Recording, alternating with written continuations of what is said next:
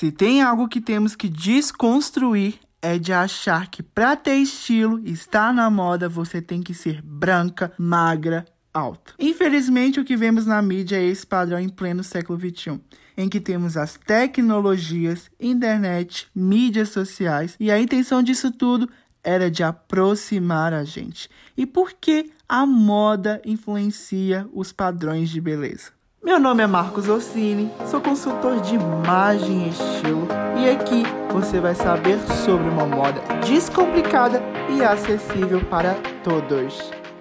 Sabemos que passamos uma boa parte do dia conectado nas mídias sociais. E como é o meu trabalho, eu acabo ficando mais conectado ainda. Mas e você?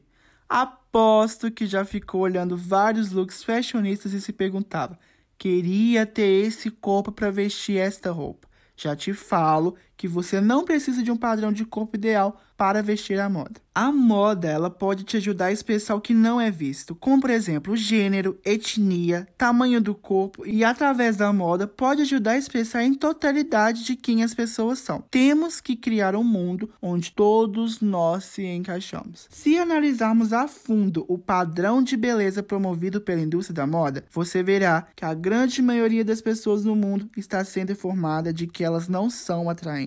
Devemos pensar mais e deixar de viver no automático do que é belo, do que é visto e focado pelas mídias e ter a consciência de que você pode sim ocupar o espaço que você quiser. Não é porque você tem que ter o padrão de beleza ideal para se vestir de forma ideal, porque isso não existe. No próximo episódio, vamos aprofundar mais sobre os padrões de beleza exposto pela moda. Ficou alguma dúvida? Você pode me encontrar no Instagram, @marcosorsini, onde tenho vários conteúdos que podem te ajudar. E por lá você pode deixar a sua sugestão. Então continue aqui comigo no podcast de Imagem e Estilo e até o próximo episódio. Tchau, tchau!